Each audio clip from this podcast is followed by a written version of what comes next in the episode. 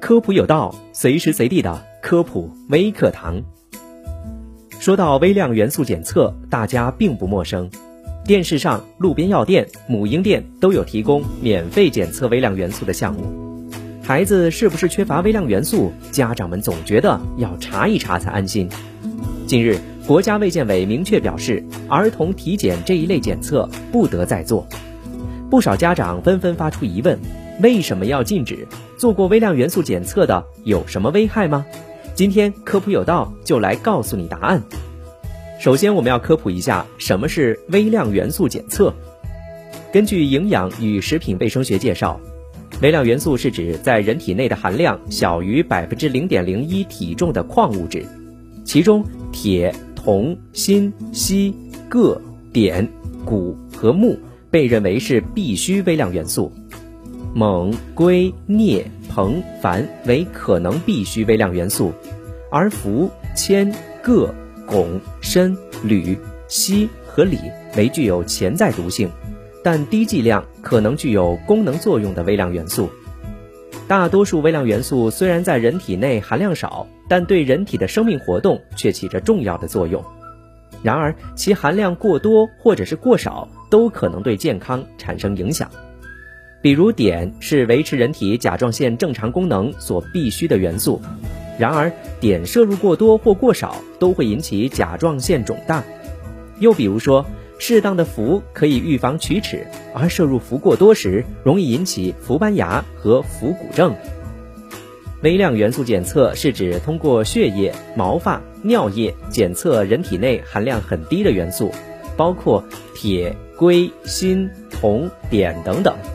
从而判断身体缺不缺这些微量元素的一种检测手段。严格意义上来讲，钙并不是一种微量元素，而是宏量元素。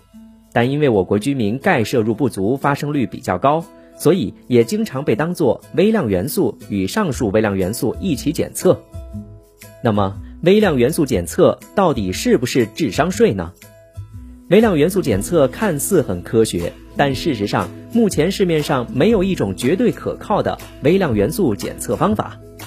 那么，为什么我们要禁止微量元素检测呢？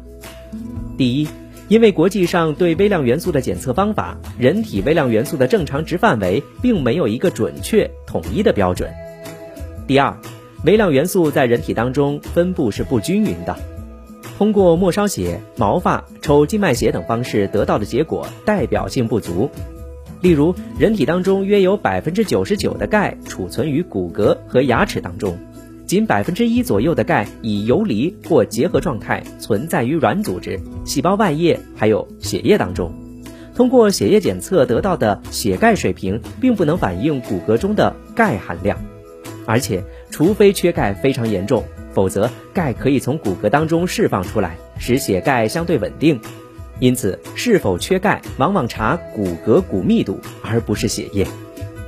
第三，检测结果不够稳定，影响因素较多，饮食、环境污染，甚至饮水都可能会影响测定的结果。第四，微量元素是否缺乏，还需要结合临床症状来诊断，单依靠检测指标并不可靠，所以不要再盲目相信微量元素检测了。那么在生活当中，我们该如何补充微量元素呢？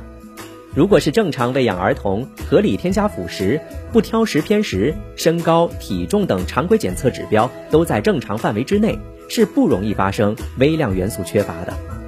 再者，微量元素广泛存在于我们生存的自然环境和社会环境当中，除了药品或者是保健品之外，饮食、饮水都是很常见的微量元素摄入途径。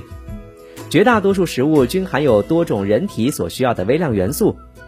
就拿钙元素来说，它存在于奶类及奶制品食物、豆类及豆制品、虾皮、海带等海产品里。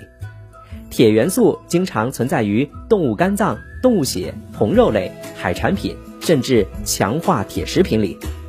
硒元素经常存在于海产品、肉类、动物内脏，尤其是动物的肾脏里。而碘元素经常存在于海带、紫菜、干贝、海参和海蜇里。好的，以上这些关于微量元素的知识，你知道了吗？感谢收听这期的科普有道，我们下期节目再见。